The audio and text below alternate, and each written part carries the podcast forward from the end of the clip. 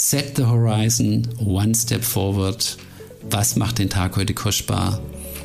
Das ist, sind ganz einfache Hints, aber die sind so mächtig, weil damit habe ich das Gefühl, ich kann das Leben leben und, und das kann ich übersehen und das gibt mir Sicherheit und da mache ich jetzt was und dann gibt es auch Dopamin.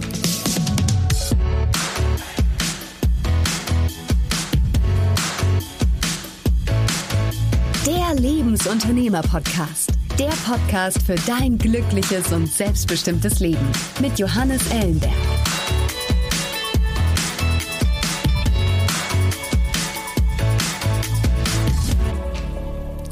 Diese Woche mit Klaus Hasis. Nach einer Karriere im DAX-Konzern Höchst und Gründung einer Tochtergesellschaft von Sat1 hat Klaus 18 Jahre lang als Gründungsgeschäftsführer die MFG Innovationsagentur für das Land Baden-Württemberg geführt und damit das regionale Innovationsökosystem geprägt.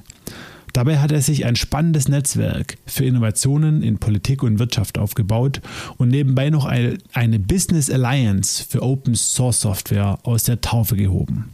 Er blickt auf fünf Jahrzehnte professionelles und privates Leben zurück, in denen er sich immer wieder neu erfunden hat. Heute macht Klaus Menschen und Teams innovativer im Umgang mit sich selbst. Als Coach, Mentor und Business Angel verhilft er unter dem Motto Ask Klaus Menschen und Unternehmen zum Erfolg. Mit seinem hypnosystemischen Coaching-Ansatz und seiner personenzentrierten Beratungskompetenz legt er den Fokus dabei immer auf den einzelnen Menschen mit seinen Fähigkeiten zur Selbstregulation und Selbstführung. Im Podcast spreche ich mit Klaus Hases über 45 Jahre professionelles und privates Leben und seine Lernerfahrungen. Wir sprechen über Wendepunkte, Aufenthalte in Intensivstationen, den Verlust des Gleichgewichts und unausgeschöpfte Potenziale im eigenen Körper. Er lässt uns daran teilhaben, wie er heute über Audio- und Videokanäle Menschen in ihrem Entwicklungsprozess begleitet und stärkt. Er zeigt die Bedeutung von Trancen und Aufmerksamkeitsfokussierung, von positiver Sprache und dem Umgang mit den eigenen Ressourcen. Und jetzt viel Spaß mit Klaus Hases. Hi Klaus, schön, dass du heute bei mir im Lebensunternehmer-Podcast bist. Hi Johannes, schön dich zu sehen. Ich freue mich wirklich unglaublich, dich heute hier zu haben, weil du bist für mich wirklich einer der spannendsten Köpfe, die hier so das Stuttgarter Ökosystem ähm, zu bieten hat. Ähm, wir kennen uns jetzt schon einige Jahre, hatten mal ein bisschen mehr, ähm, aber lange Zeit auch sehr wenig miteinander zu tun. Äh, zum ersten Mal in meinen äh, Horizont bist du sozusagen gekommen als Geschäftsführer der MFG Innovationsagentur, wo dich viel auch mit Innovation und Startup-Themen äh, beschäftigt hast. So hast du aber nicht angefangen. Ähm, Nimm uns doch mal so ein bisschen mit ähm, auf die Karriere oder de, deinen Karriereweg. Wie bist du aufgewachsen? Ähm, was, hast du, was hast du dann beruflich gemacht? Was waren so die, die ersten Schritte? Ja, gerne. Also ich bin, ich bin eigentlich so ein Vagabund, schon von Anfang an gewesen. Ich bin in Dortmund zur Welt gekommen, habe dann in Unna ein paar Jahre gelebt, dann, dann war ich in Bremen, weil meinem Vater da gefolgt sind und dann bin ich in Heilbronn eigentlich aufgewachsen, also dann ins Schwabenland gekommen, nachdem meine Mutter vom Niederrhein kommt. Auch das ist so eine Polarität zwischen Schwäbisch und, und Niederrhein. Das ist also auch, äh, sind ähnliche, ähnliche Charaktere, aber eben vollkommen anderer Dialekt. Dann war ich bei Rosenheim in, im Internat, dann war ich bei Würzburg im Internat und schließlich habe ich dann auch das Abitur geschafft, nachdem ich auch mal eine Nacht in der Jugendarrestzelle in Regensburg übernachtet habe. Also ähm, das war sehr bunt. Und dann ist es auch so eine spannende Frage, äh, wie, war, wie sah mein Start ins Berufsleben aus? Ich habe nach dem Abitur als Rettungsschwimmer gearbeitet an der Nordsee und meine erste Begegnung mit irgendwie Organisation und, und, und, und Unternehmen war die, dass wir dann alle als Rettungsschwimmer irgendwie einbestellt wurden, morgens um sechs den Strand zu reinigen, weil da irgendein großer Tanker Öl in, äh, ins Wasser gelassen hatte. Und dann musste man da praktisch diese, diese Teerklumpen da rausnehmen. Und dann hat der junge 20-jährige Klaus Hasis gesagt, hey, dafür bin ich nicht eingestellt, da komme ich nicht, da, da schlafe ich. Und äh, habe dann gegen 11 Uhr von einem Boten der Kurverwaltung die erste Abmahnung meines Lebens erhalten, äh, die mir gesagt haben, also wir haben Sie aufgefordert, heute Morgen zu erscheinen, Sie sind nicht erschienen, wenn das nochmal passiert, dann werden Sie gekündigt. Okay. Und äh, das war krass irgendwie, ja. Das war so, aha, ich sagte, aha, so, das ist also irgendwie kein Spiel hier, sondern, sondern äh, da, da, wird ganz schnell ernst draus. Und, und das habe ich nie vergessen irgendwie. Das, das war, äh, das war Hat trotzdem. Sich eingebrannt. Die, schönste ja. Zeit meines Lebens da an der, an der Nordsee, muss ich sagen. Da war ich dreieinhalb Monate nach, nach dem Abitur. Wie bist du da hingekommen? War das, war das äh, Zivildienst, Verweigerung, Zivildienst oder wie, wie, ist das, wie ist das zustande gekommen? Nee, man muss sagen, dass der Klaus Hasis, der heute durchaus ja noch viel Extremsport macht, untauglich war ähm, und deswegen nicht, so, nicht zur Bundeswehr musste. Mhm. Und wir aber da an der Nordsee auch Verbindungen hatten. Ich war da oft auf einem Bauernhof, ich war da oft zum Surfen und dann habe ich gedacht, boah, das wäre cool, also da oben irgendwo mal, mal zu sein und habe dann mein Sportabi gemacht und, und habe da eben Leistungsschein gemacht und äh, dann war die Nordseeinsel Jüst war dann die Insel, die mich genommen hat. Und es war großartig. War bis heute die schönste Zeit meines Lebens. Wahnsinn. Direkt nach dem Abitur dreieinhalb Monate, vier Monate surfen. Ja. Stark. Wobei Surfen, Surfen kam erst später oder Surfen, ich habe da angefangen, weil 75 war tatsächlich, also, und das ist ja auch krass hier, ich meine, wir reden ja über fünf Jahrzehnte, äh, auf die ich da so aktiv zu, zurückgucke. Und da gab es gerade, glaube ich, Ostermann irgendwie äh, Boards und, und, und die allererste Surfschule war auch auf, auf, auf Just oder eine der ersten, die erste war auf Sylt, glaube ich. Und das war also so, die waren die absoluten Anfänge. Ja. Wahnsinn. Und du mittendrin. Aber lass uns doch noch so ein bisschen äh, mehr teilhaben ähm, von deinem, von deinem Background, auch wie du aufgewachsen bist. Du hast gesagt hier ähm, Internat in, in zwei unterschiedlichen. Ähm, war der Fall, weil deine Eltern viel, viel gearbeitet haben oder einfach die, was war das so die, was war das so die Entscheidung oder was ist das so, so, so ein Background, in dem du da äh, groß geworden bist? Ich war immer ein Rebell. und äh, als ich dann irgendwie anfing, die Lehrer mit Tomaten zu bewerfen und im Kunstunterricht die, die Tonkugeln an die Decke zu schießen und dann zu warten, bis sie wieder runterfallen, wurde das irgendwie kritisch. Und dann wurde ich mehr oder weniger auch des Instituts verwiesen in Heilbronn. Da gibt es, also dafür bin ich heute noch legendär, glaube ich, und, und bin dann ins Internat gekommen. Und das war auch ganz spannend, weil ein Thema von mir heute ja ist auch Intuition und Imagination. Und mhm. ich, was mich da besonders fasziniert, ist, dass ich mit 15 in dem, von, aus dem ersten Internat weggegangen bin, was sehr, sehr, sehr, sehr komfortabel war mhm. und bin in ein ganz Sport, Spartanisches gewechselt. Und da, da gab es irgendeine Intuition in mir, mhm. die gesagt hat, das ist jetzt besser für dich. Und, und das finde ich heute noch spannend und, und, und triggert mich auch heute noch oder heute mehr denn je, ist ja heute auch mein Thema, mhm. was ist mit meiner Körperintelligenz, was ist mit mhm. den, den Intuitionen und, und, und was heißt Bauchgefühl und, und das fing eigentlich alles so mit 15 an. Wahnsinn.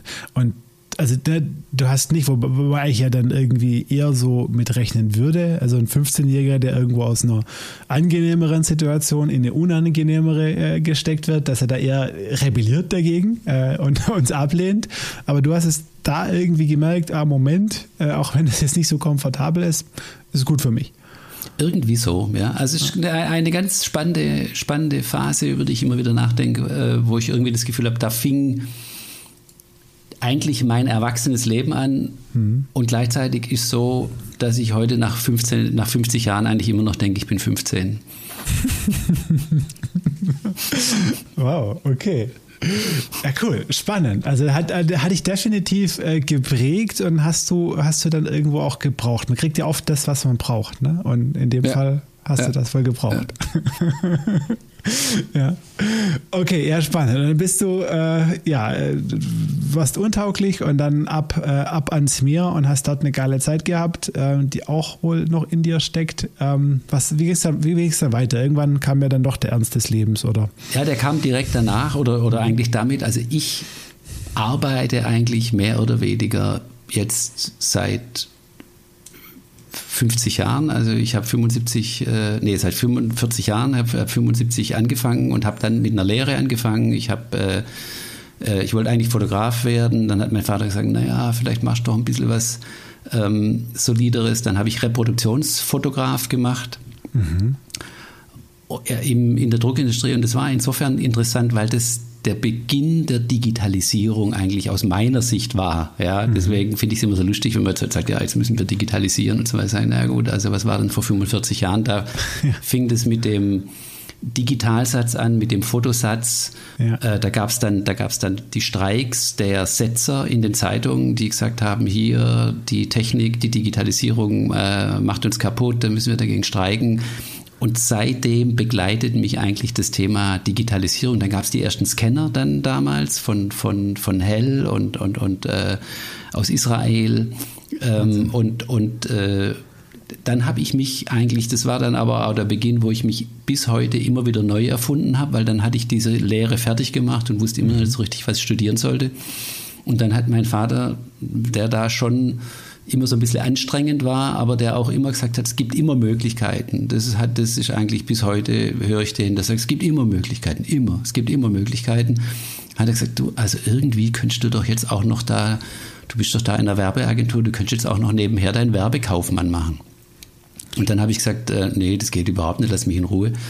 und und äh, habe stattdessen dann auch erstmal meinen Skilehrer gemacht und dann hat er gesagt, wie viele Berufe willst du denn noch lernen? Jetzt mach, guck doch mal nach dem Werbekaufmann hier. Ja. Und dann habe ich nebenher tatsächlich, könnte man auch noch mal einen Abend lang erzählen, wie das lief, aber habe ich dann den Werbekaufmann noch gemacht und ähm, habe dann auch nochmal über eine, über eine, über eine, äh, über eine Schleife in Pforzheim, wo ich, wo ich Werbewirtschaft studiert habe, dann war ich vermutlich tatsächlich der aller, allererste Student oder Bewerber und dann auch Student an der damaligen Hochschule der Druck, heute Hochschule der Medien, der sich dort beworben hat und dann dort die, diese Medientechnik studiert hat und praktisch diese ganze, Ach, diese ganze, äh, diese ganze Entwicklung da begleitet hat. Ich habe dann damals auch, da, da gab es noch keine Studios, da habe ich an den Teufel dann einen Brief geschrieben. Ich war, ich war da im Senat, war später ja auch dann, bin dann zurückgekommen, habe die Fusion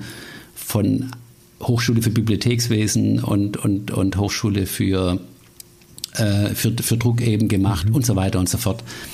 Ähm, also äh, das war, das war spannend. Und, und dein Vater hat dich da gepusht. Also da möchte ich noch mal so ein bisschen, bisschen rein, weil du sagst, dein Vater, der hat immer gesagt, äh, ne, das ist irgendwie alles möglich so. Also hat der, so hört sich für mich an, irgendwie ein sehr cooles Mindset gehabt. Und, und der hat ein sehr cooles Mindset Richtung, gehabt. Ja. Der, hat, der ja. hat ein sehr cooles Mindset gehabt. Der war auch der war Anwalt, der war dann der Erste, der irgendwann äh, irgendein, oh, jetzt habe ich es vergessen, irgendein Computersystem auch gekauft hat, wo noch keiner eins hatte. Mhm. Und zwar richtig, also der war der richtig vernetzt, verteiltes Arbeiten. Fällt es nicht mehr ein. Wang war das, glaube ich, Wang oder so. Gibt es schon ewig lang nicht mehr. Äh, ja. Und, und ähm, der war wirklich innovativ. Und der hat einen Spruch immer gehabt, der hat gesagt, oder hat es dann auch manchmal da an seine Klienten und so zu Weihnachten ja. hat geschrieben, gibt es einen Brief, da sagt er, das, das größte Problem ist, dass die Menschen sich keinen Wandel in der Entwicklung des Wandels vorstellen können. Und das eigentlich Aha. ist auch so eine Botschaft, die mich immer wieder in diesem Innovationsthema geprägt hat und eigentlich ja begleitet hat, weil ich ja immer irgendwo der, der erste war oder vielleicht also sozusagen vor den ersten noch äh, das irgendwie bearbeitet habe, weil ich bin dann nach dem Studium zu Höchst gegangen und es war der, mhm. der, der, der ähm, traditionellste Konzern, den man sich vorstellen konnte, der dann aus meiner Sicht auch deswegen ähm, sich verabschiedet hat, weil er einfach unheilbar krank war, viel zu männlich, überhaupt keine Kundenbeziehung gehabt, nur Kesselwagen mit, mit, mit Chemikalien und verschreibungspflichtige Pharmaka gehabt hat. Aber für mich war es eine super, super Zeiten, weil wir da auch so Guerilla-mäßig, also wir haben da neue Medien gemacht. Ich habe ja praktisch, also bevor es online gab, habe ich ja online schon gemacht. Ich habe Bildschirmtext eingeführt Ach, in Deutschland mit, also und zwar bei der Stuttgarter Zeitung die ersten, die ersten Programme gemacht, dann darüber auch meine, meine, meine Diplomarbeit und habe hab dort schon dann als Ingenieur bei einem Wahrnehmungspsychologen, der damals der Rektor war, über, über semiotische Aspekte von Bildschirmdesign ge, ge, geschrieben. Also war Wahnsinn. krass irgendwie abgefahren und habe dann bei, bei Höchst eine, eine, eine, ziemlich coole Zeit gehabt, weil halt so ein, so ein Konzern halt riesig groß ist und du kannst dann, wenn du so ein bisschen da die, die Guerilla-Taktiken verstehst, kannst du da super viel machen und das hat mir dann auch extrem, als ich dann nach Stuttgart gekommen bin, geholfen. Also dann habe ich ja, dann war ja praktisch in Stuttgart, habe ich schon ein, ein erstes Startup damit aufgebaut, weil es gab dann das erste regionale Fernsehen und es hieß halt damals noch nicht Startup, aber das war ein Kommilitone von mir, der sagte, ich habe eine Sendelizenz und ich weiß aber nicht genau, wie wir das machen, äh, willst du nicht mit dazukommen? Mhm. Und dann bin ich nach Stuttgart, dann haben wir mit Sat 1 und Holzbrink und, äh, und hier äh, dem, dem, äh, dem Kommilitonen von mir haben wir dann das erste regionale Fernsehen aufgebaut, ja. Wahnsinn. Und, und das war cool, das war, das war dann 90, ja. Und da 90. hat aber noch keine Sau von Startup geredet, ja. Ja. Und ja, noch, noch keiner vom Internet, ne? So, also nicht, nicht viele. Nee, und dann 95, genau. Und dann 95 habe ja. ich dann, also war ich dann, also das war, da war ich damals dann auch Gründungsgeschäftsführer und dann habe ich 95 eben, war ich Gründungsgeschäftsführer dann, dann der MFG und da, das war dann genau, da habe ich im Oktober angefangen und da war gerade Netscape an die Börse und so und da fing das gerade an, und habe dann, weiß ich noch, irgendwo die erste, ohne Probleme, die erste dreistellige URL, also MFG, ja. äh, gehabt, äh, ohne zu wissen, was das für ein Treasure war eigentlich. Ähm, und und habe das Ding dann, habe das Ding dann, dann aufgebaut und, und dann noch zwei andere Netzwerke eben gegründet, äh, immer als, als Geschäftsführer und Innovation, Innovation, Innovation gemacht und eben auch dann äh, das also immer mit Digitalisierung verbunden. Und deswegen bin ich natürlich auch heute immer so ein bisschen, äh, ja, wie soll ich sagen, denke ich, Menschenskinder, ja, die, die, Themen, über die wir jetzt reden, über die haben wir 97 schon geredet, weil ich mhm. immer gesagt habe, alles, was hier mit Innovation und auch mit Medien und sonst irgendwas zu tun hat, das ist alles Digitalisierung und darum müssen wir uns kümmern. Und wir brauchen mehr Studenten hier, die, die äh, die Digitalisierung machen und wir brauchen sowas wie Gründermotor, was Adrian Thoma jetzt macht und so weiter und so fort.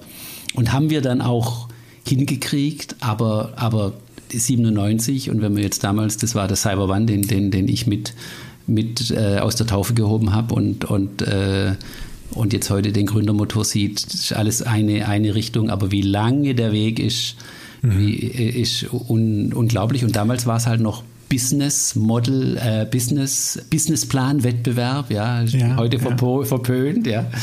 ja. Ähm, und seitdem kann man sagen, seit 97 bin ich eigentlich auch dann wirklich in diesem Startup und, und Entrepreneurship und Innovationsumfeld im, im, in dieser Verbindung zwischen Hochschulen, äh, Politik und Wirtschaft gewesen, und, gewesen und, und, bis, bis, ja. ähm, bis 2013. Bis 2013, genau. Und diese, also für die Hörer und Hörerinnen, die jetzt mit MFG erstmal äh, vielleicht mit freundlichen Grüßen verbinden, ja, durchaus, äh, ja, über, überregionale Hörer auch, äh, vielleicht zwei, drei Worte äh, zur MFG. Ähm, was war da so der, das, du warst Gründungsgeschäftsführer, warum wurde die MFG gegründet, was war da so das Ziel und Zweck und was, äh, was hast du dann, ja, was hast du dann auch gemacht in, in den Jahren?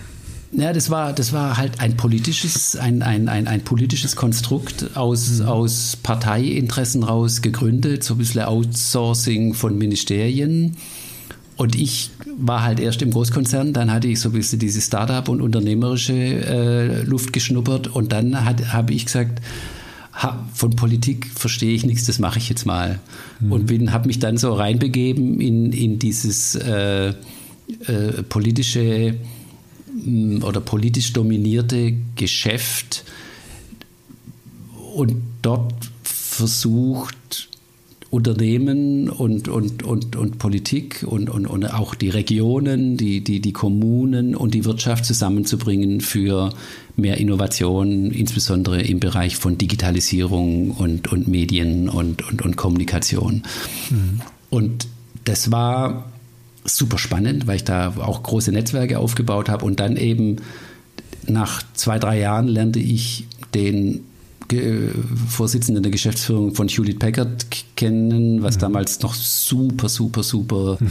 wichtiges IT-Unternehmen war und der gesagt hat, ich will ein Wirtschaftsnetzwerk hier aus der Taufe heben und da irgendwie versteht mich keiner und ich suche da jemanden, der mir da hilft. Und dann habe ich gesagt, jawohl, ich helfe Ihnen und habe dann mit dem Menno Harms, der ein grandioser mhm. ähm, also Mensch ist, Unternehmer, äh, heute noch da bei Hewlett Packard aktiv ist, mit dem zusammen eigentlich dieses Baden-Württemberg Connected Netzwerk aufgebaut, komplett finanziert von der Wirtschaft und so etwas Ähnliches ist mir dann nochmal passiert, dass eben von IBM jemand äh, kam und gesagt hat, wir wollen Linux und Open Source pushen und suchen da auch jemand, der mit uns da ein Netzwerk aufbaut. Und dann habe ich noch die Open Source Business Alliance aufgebaut, was mich bis heute prägt, auch in dieser ganzen Diskussionsfrage von wie transparent äh, müssen wir sein, was bedeutet mhm. Datensouveränität heute, weil ich in der Tiefe meines Herzens so ein Open Source Aktivist eigentlich bin. Mhm. Mhm. Ja, spannend. Also das ist ja auch so die Phase, also dann war es eher so deine Endphase in deiner, deiner, deiner Zeit bei MFG und BWCon, aber um den Dreh so zwei, zwei, zwei, drei Jahre vorher haben wir uns, glaube ich, auch kennengelernt und ich habe dich kennengelernt als einen, ja, also äh, sag ich mal, einen Wirtschaftsmenschen, einen, einen, einen politischen Menschen, einen Netzwerker, der wirklich da mit den ja, mit den mächtigsten, sage ich jetzt mal, in, in, in Baden-Württemberg äh, zumindest ähm, connected ist, zum Abendessen geht und einfach überall seine, seine Finger im Spiel hat und, und, und Dinge bewegt. Ja, ähm, das, äh, das hast du wirklich in einer, in einer, in einer Schaltzentrale. Ähm, ja, bis zu einem gewissen Punkt, ne? wo du dann irgendwann mal für dich festgestellt hast oder feststellen musstest, dass der Karriereweg, ich meine, für dich waren ja bestimmt sehr, sehr viele Türen offen in jede Richtung, ähm, aber dass es da irgendwann mal nicht mehr so für dich weitergehen kann. Ja, das, also es gab eben ein Signal von meinem Körper, da war ich 52, das war 2007, da bin ich eines Morgens auf der Intensivstation aufgewacht und hatte eine Hirnhautblutung und das war absolut lebensbedrohlich. Und ich glaube, das war schon so ein Wendepunkt. Das war aber auch ein, ein, ein, ein besonderer Punkt der Ermutigung, weil die Blutung die, da läuft dann so der Zwischenraum zwischen, zwischen äh, Schädeldecke und Gehirn zu und es sind furchtbare Schmerzen. Da werden, wird einem dann in, in den in den Rücken, ins Rückenmark ein Loch gebohrt, damit es da ablaufen kann. Das ist also eigentlich auch krasseste Klempnerarbeit, aber und ich muss, sollte dann irgendwie nachts um zwei sozusagen auf der Intensivstation auch noch unterschreiben, dass ich jetzt alle meine Rechte abtrete. Also war ganz, ganz krass.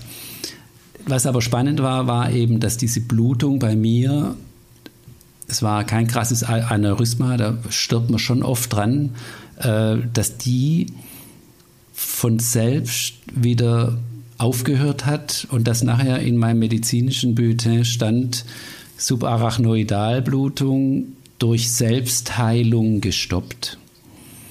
Hm. Und das ist natürlich was, wow, wenn, wenn dir jemand sagt, du hast dich durch Selbstheilung selbst geheilt, ja.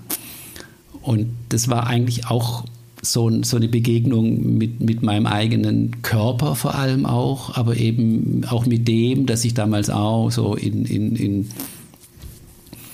auch, auch in privaten Spannungsverhältnissen war. Das heißt, es war also sowohl im Job sehr anstrengend, weil, man, weil das klingt natürlich alles gut, so wie du es beschrieben hast. Ein bisschen war es auch so.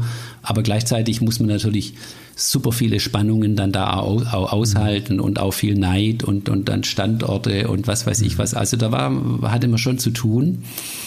Und da fing das eigentlich an, dass ich mir so überlegt habe, was möchte ich eigentlich machen und eine Seite von mir aktiviert wurde, die sicher immer da war, aber die, die so mir signalisiert hat, also eigentlich würde ich viel lieber nur noch mit Menschen arbeiten und zwar nicht von so einer Geschäftsführerposition her, sondern wirklich von, von einer Peer-Situation und, und aus so einer aus so einer Haltung raus, Menschen auch zu heilen. Ich habe mich selber geheilt, mhm. vielleicht kann auch andere heilen, aber auch vor allem Menschen zu stärken und in ihre Stärke zurückzubringen und so weiter und so fort.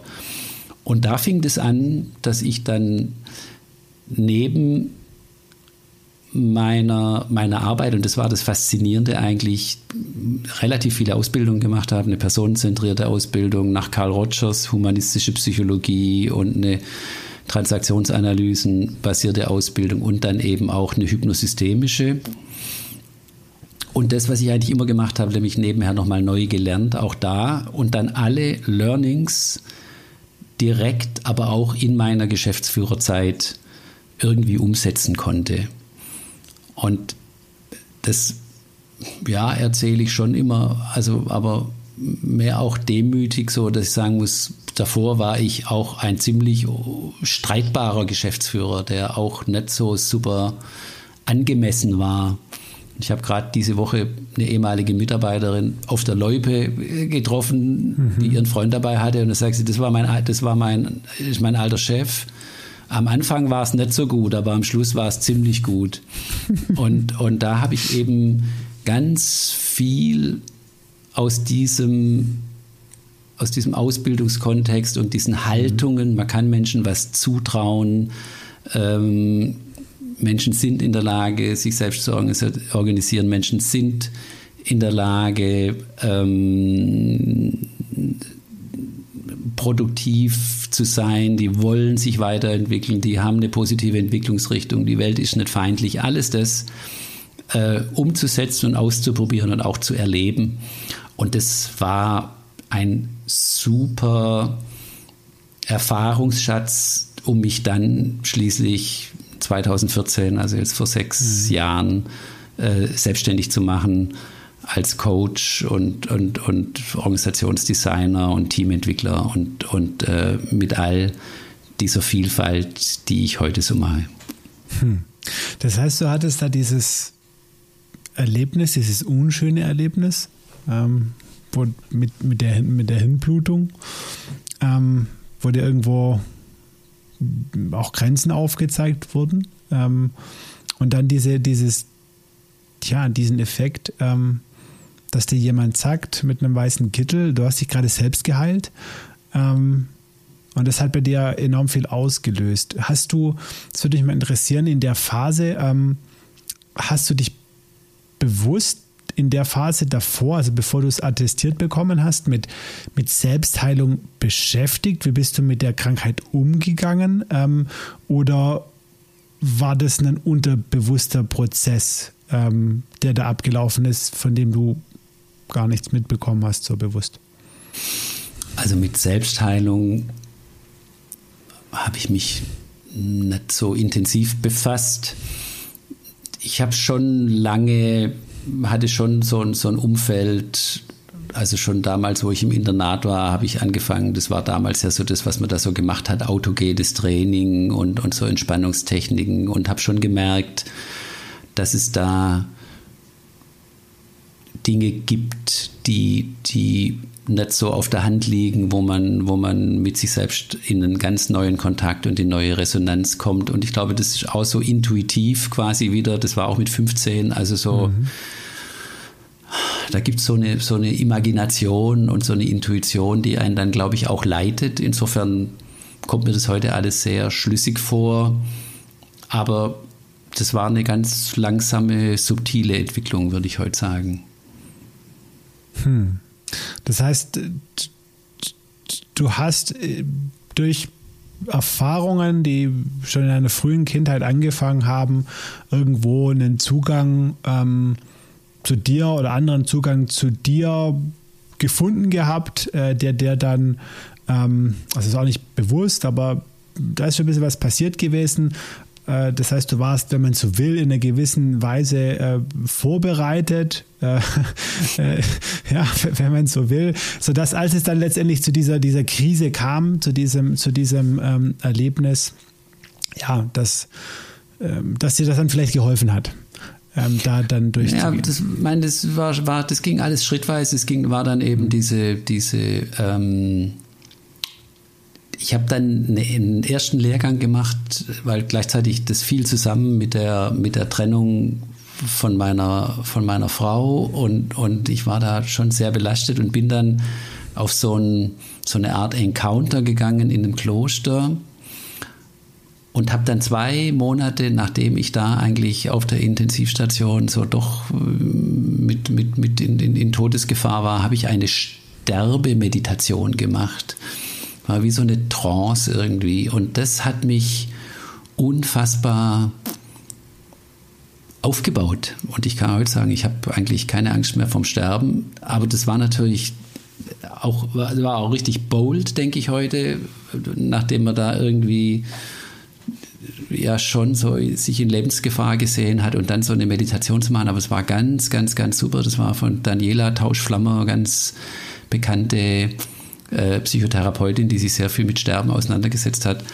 Und, und das war so ein, ein Schritt. Und dann hatte ich nochmal eine ganz krasse ähm, ja, Wendung vielleicht, weil, weil dann kam, äh, ich wollte eigentlich da schon weggehen von der MFG und dann kam auf einmal noch ein Riesenbetrugsfall, wo sich herausstellte, dass der Finanzprokurist, mein Finanzprokurist, einiges Geld umgeleitet hat und das ist, solche Sachen sind gerade im politischen Umfeld ist das somit das Schlimmste, was dir passieren kann, weil da mhm. die Politik dann auch irgendwie versucht, also auf jeden Fall alle schwarze Peter dir zuzuschieben und so. Und das war super anstrengend. Und dann habe ich tatsächlich, und das ist unglaublich eigentlich, im wahrsten Sinne des Wortes mein Gleichgewicht komplett verloren. Das heißt, mein Innenohr hat einfach sich verabschiedet. Ich bin nachts aufgewacht und habe nur noch gespuckt und, und, und äh, auch aus anderen Öffnungen irgendwie, weil, weil das Gleichgewicht ist eben unmittelbar mit dem Magen verbunden und es ist also,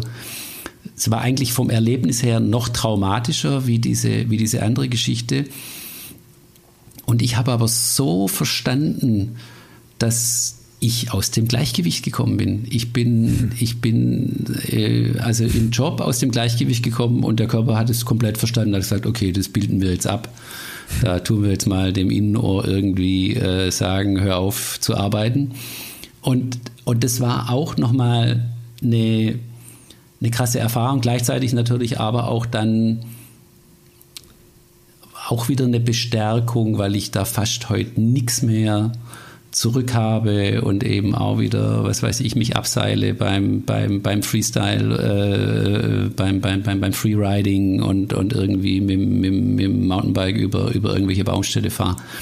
Also es ist auch eine tolle Ermutigung natürlich und, und auch da eine Kraft heute, wenn Menschen zu mir kommen, die jetzt ja meistens irgendwie, meistens auch Unternehmer, die die mit so unternehmerischen Anliegen, aber schon auch so Führungsanliegen kommen und dann sich aber meistens oder oft noch irgendwas ergibt, was durchaus so in, in, in traumatische und, und andere Richtungen geht, wo mir das dann so die Kraft gibt, da auch mit denen in, in, in, so, so Trancen eigentlich die diese, diese Erfrierung da aufzulösen. Und, und äh, also insofern geht man dann schon wie, wie so bei der Theory U durch so einen U-Entwicklungsprozess durch. Ähm, und wahrscheinlich die Schwindelgeschichte, das war so die untere Ecke des Us, wo es dann wirklich ähm, nochmal sich umgedreht hat und, und, und sich dann eben nach oben entwickelt hat. Also es war schon, das war schon bemerkenswert. Hm. Das ist äh, sehr spannend. Also es war, es war wirklich ähm, ja, zwei wirklich wichtige und sehr offensichtliche Punkte, ähm, die du da oder Signale auch, äh, die du da, die du bekommen hast. Ähm, hast aber schon Werkzeuge gehabt, wie du es ja auch beschrieben hast, damit irgendwo auch umzugehen. Ne? Also du nennst es bold, ja, also mutig, äh, praktisch auf dem Sterbebett oder in Todesgefahr eine Sterbemeditation zu machen. Äh, da muss man vorher natürlich schon das ein oder andere Mal generell mit Meditation oder autogenem Training allgemein in Kontakt gekommen, zu, äh, sein, ähm, wenn, man, wenn man da auf die, die Idee kommt wahrscheinlich. Ähm, aber man muss auch so ein, man muss auch so ein Abenteurer, äh, muss schon so ein Abenteuer und Vagabunden gehen irgendwie, irgendwie in sich haben und so Neugierde gehen, um zu sagen, ey, das probiere ich jetzt aus. Und da kommt natürlich der, der alte Vater, der nicht einfach war, aber der hat gesagt, das, das geht bestimmt, mach das. Also ich habe vielleicht nur ein, ganz kurz ein Ding ausgelassen, als ich da bei Sat 1 Geschäftsführer war. Mhm. Da war es mir dann ein bisschen langweilig. Und dann habe ich gesagt, naja, vielleicht könnte ich jetzt irgendwie noch Forschung machen oder promovieren oder sonst irgendwas. Dann bin ich nach Hohenheim gegangen und habe neben meinem Geschäftsführerjob da erst ein Forschungsprojekt gemacht und zwar ähm, Journalismus in den neuen Bundesländern. Also es war ich bei der, mhm. bei der Kommunikationswissenschaft äh, habe ich das damals gemacht. Und dann auch noch äh, Kommunikationswissenschaften bzw. Journalistik studiert nebenher und bin dann immer morgens, da war ich aber auch schon, was weiß ich, 35, 36, 37, bin ich in die zu den Studenten mit, mit irgendeinem alten Sweatshirt und mittags bin ich dann in die, ähm, in die Redaktion und habe das angewendet. Mhm. Und, und andere haben dann gesagt, ja, das, das Studium ist so theoretisch. Und ich habe gesagt, ich finde das gar nicht theoretisch, weil äh, das wussten die ja nicht. Und ich bin dann halt mittags als Geschäftsführer äh, sozusagen wieder zurückgekommen und habe das dann angewendet. Also und das habe ich eigentlich, das mache ich eigentlich bis heute. Ähm, und, und das vielleicht so, um, um zu den letzten Entwicklungen zu kommen, im letzten Jahr habe ich dann eben auch so die, die ich habe immer schon online, also ich mache eigentlich seit zehn Jahren, bin ich so der, der Online-Prediger und sage, Leute, ähm, da ist so viel Potenzial drin, das, äh, und ich möchte gerne und ich arbeite auch mit euch und ich biete euch das an und so weiter. Und insofern kam das für mich im letzten Jahr natürlich wie ein Geschenk. Also mit Online bloß mit, um das äh, mit, klar mit Video, also mit Coaching, Video arbeiten, Coaching, also Distanz, Teamentwicklung, Distanz Workshops, ja, ja. alles ja, irgendwie Im, im, ja genau, gut, dass du fragst, also eben, eben äh, da zusammenzuarbeiten und habe dann durch Zufall einen, auch einen ganz bekannten äh, Hypnotherapeuten im Netz gefunden mit, einer, mit, einer, mit einem Video, Stefan Hammel, und mhm. Habe dann bei dem angefangen, eine hypnotherapeutische Ausbildung zu machen. Und diese hypnotherapeutische Ausbildung ging nur auch wieder über, über Video und habe dann praktisch angefangen, eben Trancen und Trancearbeit ähm, und, und äh, Imaginationsarbeit über den Bildschirm zu machen. Und es war super cool und, und das ist auch jetzt so ein Schwerpunkt von mir, äh, auch bei, bei, bei Teamentwicklung und bei, bei, bei vielen Dingen immer mit Imaginationsanteilen und mit Tranceanteilen zu, zu arbeiten. Und das ist so unfassbar wirksam, dass ich da heute so happy bin und so motiviert bin. Ich weiß nicht, ob das das Ende meiner Journey ist, aber auf jeden Fall bin ich da an einem Punkt, wo ich mich so unfassbar wirksam erleben darf und so vielen Leuten helfen kann in, in krassesten Settings. Ähm, das ist also sehr, sehr schön.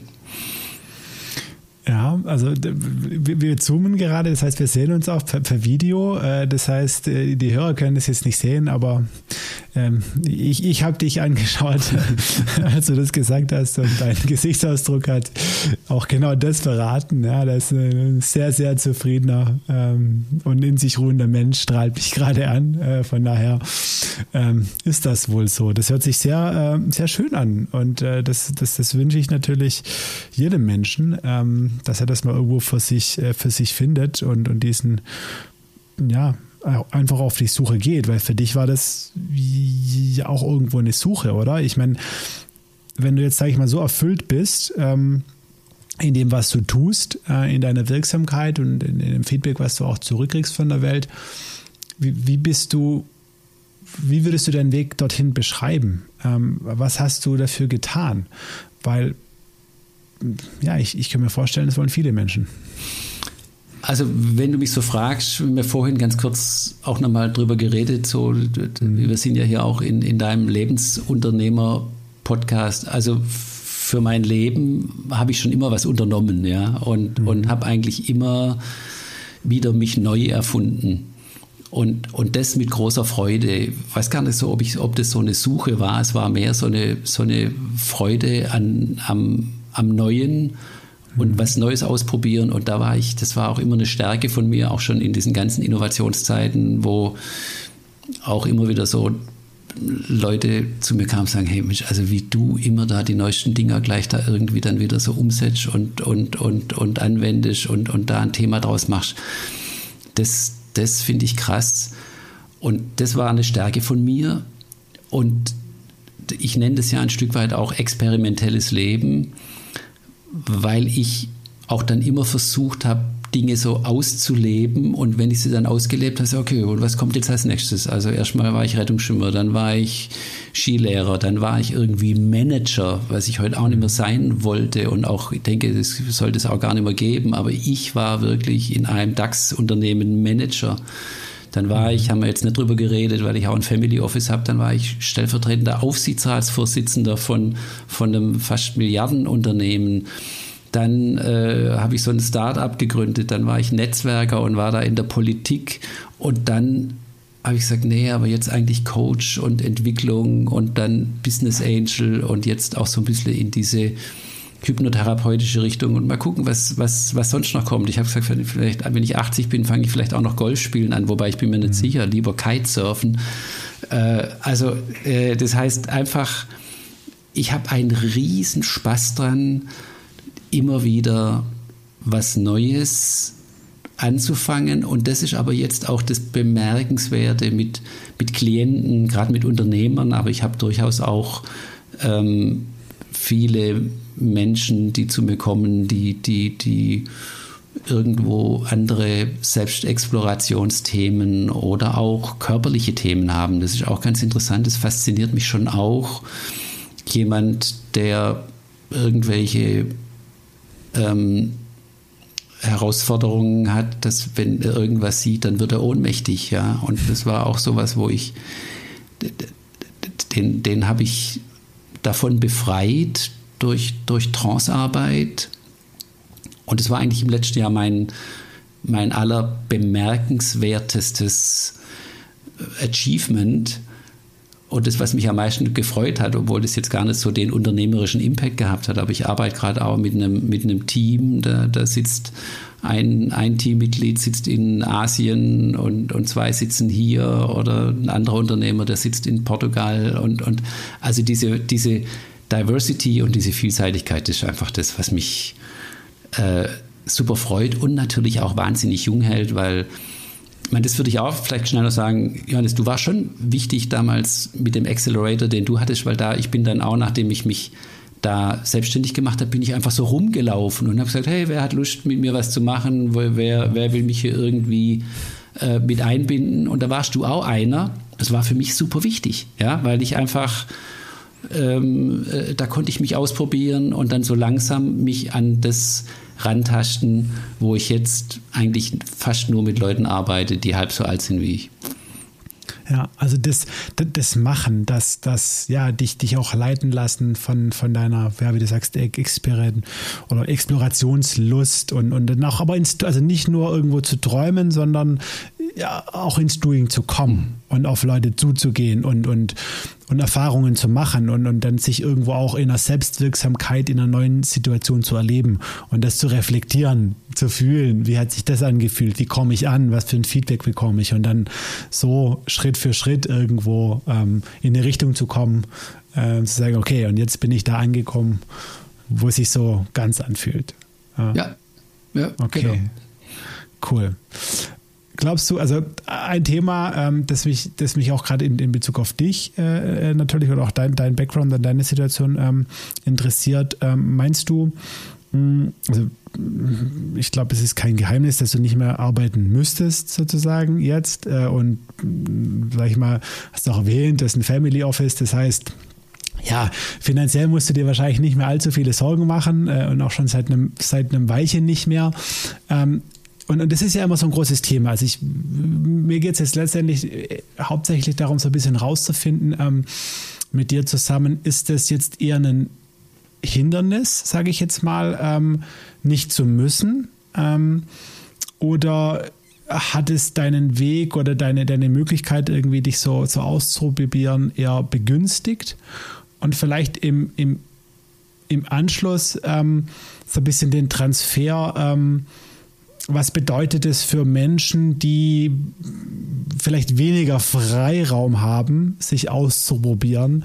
Ähm, Gibt es da auch, auch, auch, Wege oder ist das überhaupt ein Hindernis? Ne? Also spiel, spielt, es, spielt es eine Rolle? Also ich glaube schon, dass es eine Rolle spielt äh, und dass ich ganz, ganz demütig und dankbar bin für, für die Möglichkeiten, die ich heute habe. Gleichzeitig ist auch eine Riesenbelastung und das sehen manche nicht. Ich habe, mein Vater ist gestorben, da war ich 35, also das ist jetzt äh, lange her. Und da, dann hatte ich auf einmal da alle möglichen Beteiligungen geerbt und es war mir erstens super peinlich, ich war beschämt, ich habe es ja auch niemand erzählt. Und zweitens äh, habe ich so gedacht, oh Gott, oh Gott, was mache ich jetzt damit und, und, und wie verhält man sich da und, und, und, und wie geht man jetzt damit um? Und das ist schon auch eine, eine, eine, eine Belastung und, und das mhm. hat eigentlich 30 Jahre gedauert, das so, das so irgendwie für sich schlüssig in sein Leben zu integrieren. Ich glaube, es ist heute ein bisschen einfacher, weil tatsächlich so in dieser Startup-World ähm, so mit diesem, ne, man kann jetzt sagen, ich habe ein Family Office und nicht irgendwie, ha, ich bin irgendwie Erbe. Ja, das mhm. klingt einfach mhm. besser. Mhm. Äh, und da war es dann für mich auch so. Und es war aber erst eigentlich nachdem ich meine, meine, meine Geschäftsführerzeit aufgegeben habe, dass ich dann auch das so ein bisschen transparenter gemacht hatte. Vorher wusste mhm. das eigentlich keiner. Und das bereue ich auch nicht, weil ich halt auch schwäbisch gesagt habe, ich, mache jetzt einfach mein Ding weiter. Insofern mhm. War so mein Weg, an dem habe ich einfach lange festgehalten und bin eigentlich jetzt über die Zeit immer mehr richtig zum Unternehmer geworden und, und bin jetzt eigentlich äh, viel unternehmerischer, was ich super finde und, und habe jetzt ja auch nochmal, bin nochmal eine Partnerschaft eingegangen mit einem jungen Freund auch, der halb so alt ist wie ich, der mit mir Investments macht und, und auch Beratung macht und, und, und äh, ähm, also das, das hat Vorteile, weil natürlich ähm, ist, fühlt man sich etwas unabhängiger, aber gleichzeitig ist es eine Riesenbelastung und ich sehe rechts und links von mir Leute, die da auch nicht gut damit umgehen können, die beschämt sind und, und äh, man kann natürlich auf der anderen Seite, es gibt natürlich auch viele, die es toll machen und die, die, ja. das, die das ausnutzen. Also es gibt sozusagen alles, also da ist überhaupt nicht klar, äh, da ist so ambivalent wie alles. Mhm. Ist eine Riesenherausforderung, eine Riesenbelastung, eine Riesenverantwortung mhm. und auf der anderen Seite natürlich auch tolle Möglichkeiten und deswegen auch eine gesellschaftliche mhm. Verantwortung zu sagen, was macht man damit? Mhm. Ich ja. bin auch dauernd auf der Suche, unterstütze die Stage Stiftung hier in Stuttgart, mhm. die, die ganz tollen Job macht, versuche andere ja. zu unterstützen. Äh, Habe aber auch den, den Marian Schreier, den, den, den Bürgermeisterkandidaten, auch ein bisschen finanziell unterstützt weil ich gesagt habe, hey, der ist 30, der kann das, ja. Also ich mhm. bin auch einer, der radikal sagt, Leute, mhm. äh, lasst die Jungen ran, das, das, das, die können das, ja. Das ist mit, mit, mit 30 ist man nicht mehr jung. Äh, also gibt so viele mhm. in meinem Umfeld und die, alle, die du auch kennst hier, gibt so super Unternehmer um die 30. Äh, also äh, das heißt, hier geht es wirklich auch darum, die junge, die, die nächste oder die übernächste Generation oder die über, über, übernächste Generation eigentlich schon zu pushen und, und, und, und vorwärts zu bringen. Und das ist natürlich für mich ein Wahnsinnsprivileg, dass die mich alle ganz nett finden und sagen, hey komm, mhm. ja, äh, äh, mach bei uns mit und helf uns und, und, und, und lass uns zusammen was, äh, was Geiles mhm. aus der Taufe heben. Mhm. Ja, danke. Also ich, ich finde es, ich es total spannend und ich finde es tatsächlich jetzt auch so ganz persönlich, wenn ich mir die Meinung erlauben darf, ähm, bei dir, also dass du da einfach ein, wirklich ein schönes, schönes Beispiel bist. Ähm, wie es halt auch sein kann. Ne? Also letztendlich, wenn man irgendwo einen gewissen finanziellen Background hat, ist es ja auch verdammt schwer, sich, sage ich mal, von der, von, den Materi von der materiellen Welt und der, der, der materiellen Dinglichkeit ähm, nicht komplett vereinnahmen zu lassen, ähm, sondern eben zu, ja, und, und es trotzdem zu schaffen, ja, also wie, wie du es sagst, sag ich mal, der ja, feinstofflicheren Welt ähm, und, und, und zwischen, zwischen den Zeilen äh, irgendwo ein Wirkungsfeld ähm, und, und, und ein Betätigungsfeld und, und, und Zufriedenheit zu finden. Ähm, das finde ich persönlich wirklich ähm, bemerkenswert ähm, und, und hoffe, bin mir sicher, dass du das weiter beibehältst und hoffe, dass, ja, das ist aber, dass du auch viele da inspirieren kannst, weil, weil da dann halt doppelter Impact ist. Ne? Das ist so, allein schon, wenn, wenn, wenn, ne, also selbst wenn du jetzt irgendwie nichts spenden würdest oder niemand anders unterstützen oder sonst was, allein die Verantwortung oder die Möglichkeiten letztendlich, die die du hast, freier deine Zeit äh, zu verwenden, äh, ohne einen anderen Impact zu haben, wie arbeiten zu müssen, ähm, ist, ist ja was, ähm, wo, du, wo, du, wo du zurückgibst und ähm, wirklich einen Impact hast ja, und wo das jetzt sozusagen wirkt. Ja, es ist ein Transfer vom Materiellen in das, in das, in das ja, Immaterielle. Und vielleicht auch so kleine, kleines Aperçu am Rande. Ähm, also ich habe ein schönes Leben und, und ich, ich tue mir sicherlich auch mal was leisten, aber ich habe zum Beispiel kein Auto mehr, weil ich sage, es brauche ich nicht. Also ich, ich habe so, so Statussymbole und zwar schon seit, was weiß ich, zwei, drei Jahren habe ich kein Auto mehr, ja. Wenn ich eins brauche, miete ich mir eins, ansonsten share ich und äh, äh, sage, das ist vollkommen aus der Zeit gefallen, irgendwie mit so einer Blechbüchse da vor, vor, vor der Tür. Brauche ich nicht mehr. Mhm. Ja, cool. Also jetzt, jetzt haben wir das, glaube ich, also zumindest war so ein bisschen das Bild bisher gut, äh, gut gezeichnet. Ähm, du machst, ne, du bist jetzt, dein, dein Hauptwirkungsfeld ist jetzt Coach. Natürlich hast du noch gewisse äh, Verantwortung ähm, in, in, in, der, in, der, in der Vermögensverwaltung. Das wird auch ein bisschen Zeit letztendlich benötigen. Und du machst so ein paar Startup-Investments noch. Ähm, hast jetzt äh, mit dem Yannick, glaube ich, ne? Mhm, genau. Ähm, auch noch eine neue Firma äh, gegründet, die auch Beratung, Coaching macht. Vielleicht zwei, drei Worte willst du noch dazu. Äh, das unterscheidet sich ja von deiner Arbeit als, als, als Coach und Hypnotherapeut auch noch mal ein bisschen, oder?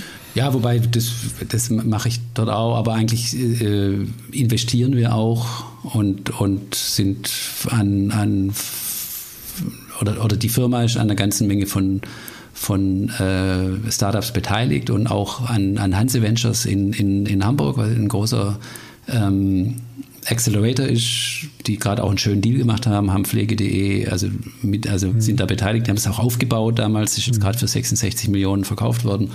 Also das war schön, hat aber auch zehn Jahre gedauert, also muss man auch sagen, da muss man einen langen Atem haben. Und jetzt, äh, der Janik bringt da jetzt halt einen vollkommen neuen Wind rein und, und, und das ist jetzt nochmal ganz ähm, eine ganz andere, eine ganz andere Nummer, kann man so flapsig sagen, äh, weil wir halt ein tolles Team sind und auch eben unterschiedliche ähm, Kompetenzen da reinbringen und, und jetzt so uns nach Opportunities umgucken, aber auch besonders frühe Phasen, weil wir da halt einen Riesenspaß dran haben. Äh, also so Teamentwicklung zu machen und, und Produktentwicklung und, und, und äh, das voranzubringen. Und das ist natürlich wunderbar und, und auch was, was, wo wir uns, glaube ich, beide gegenseitig äh, befruchten und eben auch viele, viele andere, weil es natürlich ein tolles Ökosystem drumherum gibt. Mhm. Das ist spannend, weil es ist ja für, also für mich ja jetzt eine Kategorie an, ich weiß nicht, Investor, Inkubator, Accelerator, ich weiß nicht, wie ihr, äh, wie ihr es nennt, wahrscheinlich ist es eine Mischung aus allem, ähm, die, die es so auch noch nicht gibt. Ne? Also ihr, ihr gebt wahrscheinlich auch Geld rein, aber auch eben viel Know-how, Coaching, ich meine, dein ganzes Feld in der Teamentwicklung, ähm, Janik ist ja auch im, im, im Marketing, in der Produktentwicklung sehr stark. Ähm, das heißt, das ist ja eine ganz andere Qualität auf ganz anderen Ebenen, äh, die er da sozusagen. Das stimmt. Wir haben ja so ein Mantra, ähm, Extreme Team, äh, Relationship plus Result und sehen halt immer wieder, dass die meisten gucken nur nach Result und mhm. die meisten Probleme entstehen aber bei Relationship.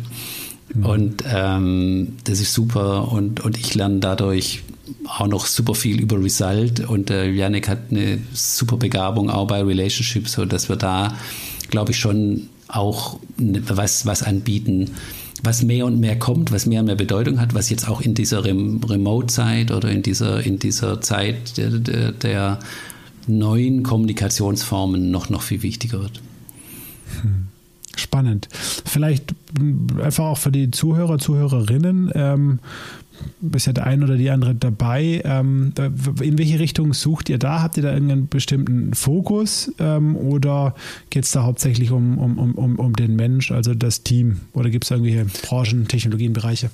Also es ist, wir sind da nicht so festgelegt. Äh, Yannick ist ja äh, so ein bisschen im, im Bereich Fast Moving Consumer Goods, aber wir gucken auch ein bisschen nach innen, nach, nach Opportunities und vor allem aber auch nach Teams eigentlich. Also wir wollen eigentlich in frühen Phasen mit, mit Teams, von denen wir besonders glauben, dass sie bemerkenswert sind und dass sie ein Riesenpotenzial haben, dann mit denen zum Teil sogar auch noch in die Produktentwicklung gehen und sagen, was passt jetzt zu euch. Und insofern ist so dieses Extreme Team Konzept, was ich ja äh, da so ein bisschen entwickelt habe, äh, von, von, von einem Buch äh, übernommen, äh, was sehr, sehr gut ist, wo es eben genau darum geht, dass eben äh, die Relationship mhm. immer auch in allen High-Performance-Teams das Allerwichtigste ist. Äh, Google hat es ja auch schon herausgefunden, dass die Psychological Safety das A und O ist und nicht die Skills. Da in dem Umfeld gucken wir und sind auch sehr, wir haben im Moment noch gar nicht viel gemacht. Wir sind da sehr entspannt, was auch super ist. Ne? Also wir haben keine Eile, wir, wir, sind, mhm. wir sind wirklich, das ist super angenehm. Kein FOMO, äh, überhaupt nichts. Uns kann man nicht aus der Ruhe bringen. Ja, wir, wir gucken uns in aller Ruhe Dinge an und dann, wenn wir glauben, dass das passt, dann, dann machen wir das. Das hört sich sehr, sehr gut an. Das hört sich sehr gut an. Klaus, jetzt müssen wir definitiv ein Thema ähm, vertiefen. Ähm, und zwar das, was du jetzt aktuell machst als Hypnotherapeut. Äh, du hast da schon so ein paar ähm, sehr spannende Stichworte fallen lassen. Ähm, Trancen und Imagination und nimm uns doch mal so ein bisschen mit in diese Welt der Hypnotherapie, angefangen vielleicht mit einer kleinen Definition. Was ist denn das überhaupt? Wann wendet man das an und, und was darf sich so der, der Laie da irgendwo auch drunter vorstellen? Also ich bin ja von dem Begriff gar nicht so begeistert und benutze den auch eigentlich möglichst wenig. Ich, ich, ich nenne das generatives Modellieren, das ist aber genauso abstrakt, aber ähm, ich glaube, äh, sowohl Hypno wie, wie Therapie ist ungünstig für das, was ich mhm. mache. Auch deshalb, weil das, was ich mache, ist wirklich super spielerisch. Ähm, und der Stefan Hammel, der, der so, so, mein wesentlicher Lehrer ist, der macht auch was, das nennt sich Stühle-Spiel. Also das ist schon schön, dass er das so nennt. Ähm, vielleicht aber noch, noch ein Wort zu, zu, zum, zum Thema Trance eigentlich, mhm, mh. weil ich da auch immer ähm, interessante Auseinandersetzungen mit den, mit den psychedelischen Leuten habe, die, die Psilocybin und, und, und sonstiges irgendwie äh, mögen, wo ich sage, ist alles super, aber die Königsklasse ist, wenn ich meine Trance selber erzeuge. Mhm. Und eine Trance ist also was, was ich selber erzeuge und ist auch vollkommen unspektakulär, wenn du vor dem Fernseher sitzt und deine Frau geht durchs Zimmer und du merkst es nicht, dann bist du in einer hm. Trance. Das heißt, du bist in einer, du hast eine spezielle Aufmerksamkeitsfokussierung. Ja. Und das ist es eigentlich schon. Ja. Und zum einen kann man eben diese Aufmerksamkeitsfokussierung unterstützen oder man kann sie umlenken. Das heißt, jetzt in der, in der Covid-Zeit sind viele von dem Problem Covid hypnotisiert sozusagen und befinden sich in einer Problemtrance. Mhm. Reden nur noch über das Problem und so weiter und so fort. Und jetzt kann ich brauche, ich brauche auch für solche Dinge, kann ich in einer, in einer Viertelstunde kann man wahnsinnig viel erreichen. Kann man da diese Menschen unterstützen, dass sie in eine Lösungstrance kommen, dass sie äh, erstmal woanders hinkommen. Also Andrew Huberman, für mich der aller, allergeilste äh, Neurowissenschaftler, äh, Huberman Lab auf Instagram kann ich nur jedem im, im, empfehlen. Also auch krass, ein, ein, ein Harvard Neurowissenschaftler, der auf Instagram Videos postet. Ähm, der sagt, äh, dass ähm, jetzt habe ich, hab ich den Faden verloren, weil ich gerade so begeistert bin von dem Huberman. Ähm, was wollte ich jetzt, wo war ich jetzt gerade dran? Helf mir, Johannes. Äh, Wir waren beim Corona und der Fokussierung auf das Problem, also die Problemtrance. Ja, also, also eben jetzt in, in, in, in so eine Lösungs, in so eine Lösungstrance, in so eine Lösungstrance mhm. zu kommen, wo ich, wo ich, wo ich fokussiere, jetzt weiß ich, was ich sagen wollte, und der sagt zum Beispiel, Panoramic View nennt er das. Also allein nur, wenn ich mich ans Fenster stelle und rausgucke und habe dann äh, 210 Grad, wird das Problem schon kleiner. Also es sind jetzt ganz praktische, einfache Sachen, äh, um, um, es klar zu machen. Und da drumherum gibt es aber schon was, wo ich sagen würde, ha, das ist schon so Kunsthandwerk, ja weil es eben super spannend ist. Ich habe jetzt also eine Ausbildung in, in diesem Modellieren gemacht da, da macht man was, dass man Probleme verräumlicht. Und es ist eigentlich total einleuchtend, dass das, dass das hilfreich sein kann. Und vor allem ist es, auch, und es ist total spannend, dass, dass Leute das auch sofort mitmachen. Also wenn zu mir jemand, jemand kommt und sagt, äh, ich, ich kriege dauernd Streit, ja, mhm.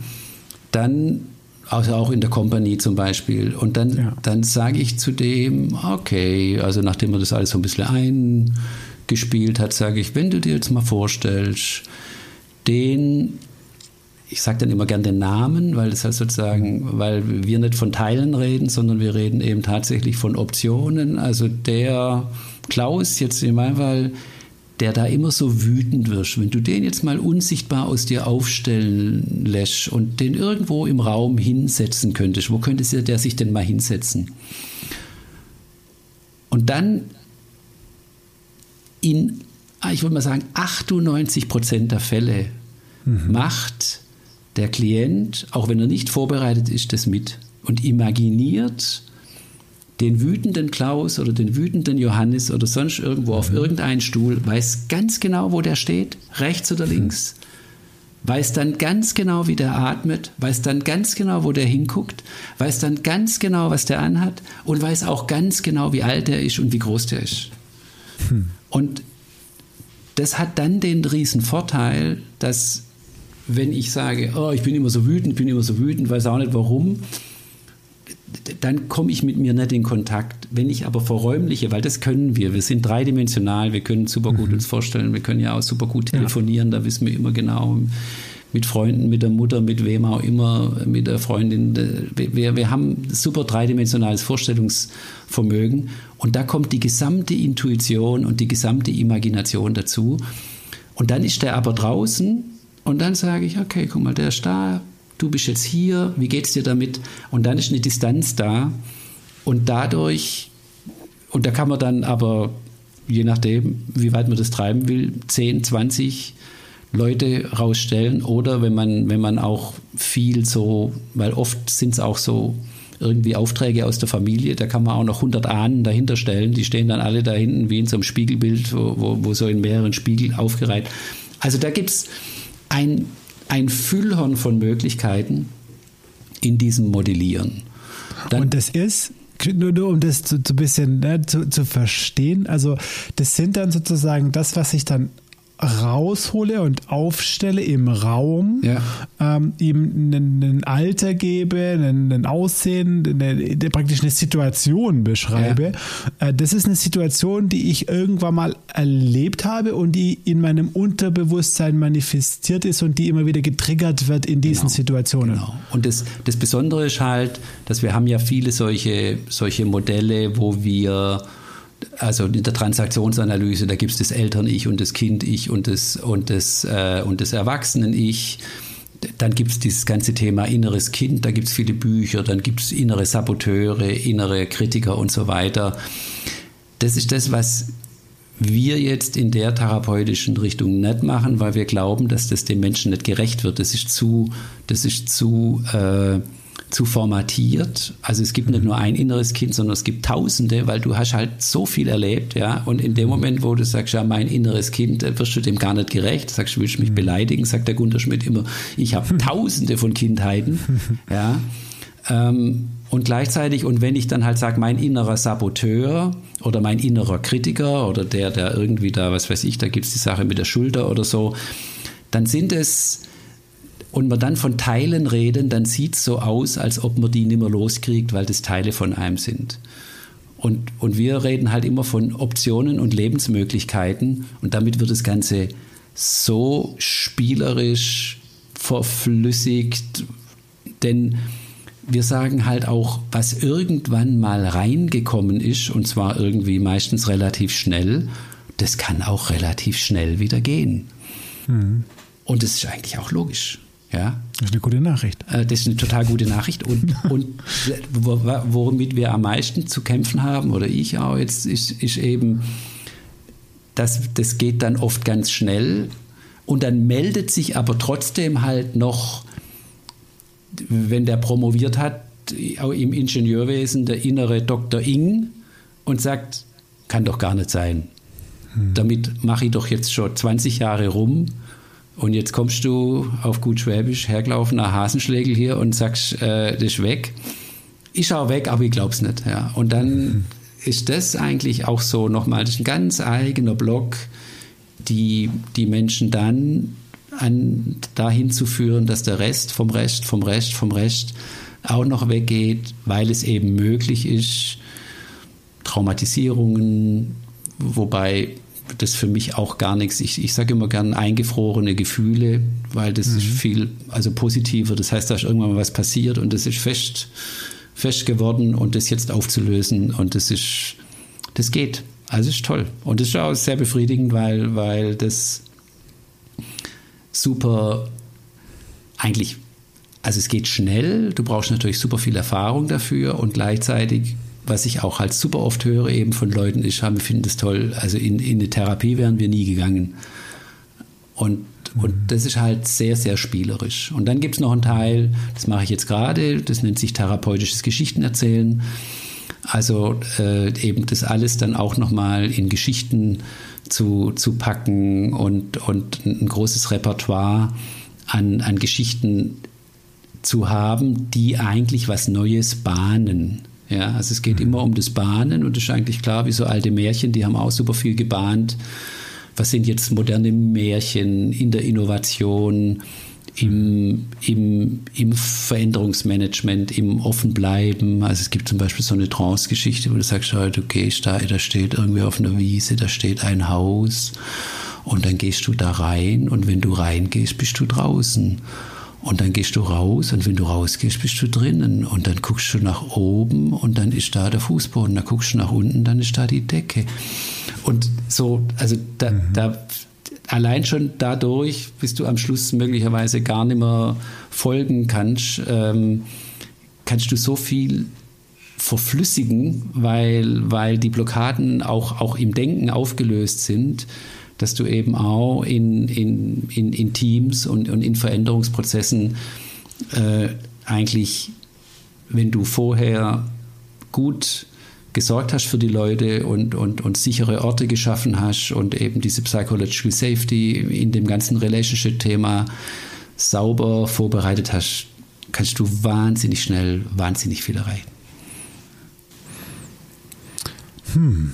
Klaus, ich muss dich das jetzt fragen. Ähm, Was hältst du von Spiritualität? Bist du ein spiritueller Mensch? Ich bin auf jeden Fall ein, ein, ein spiritueller Mensch und äh, spirituell heißt ja geistig und natürlich ähm, spielt der Geist eine, eine, eine, Rolle und, und ich rede auch gern von, von seelischer Energie. Ähm, und ich habe auch eine Idee darüber,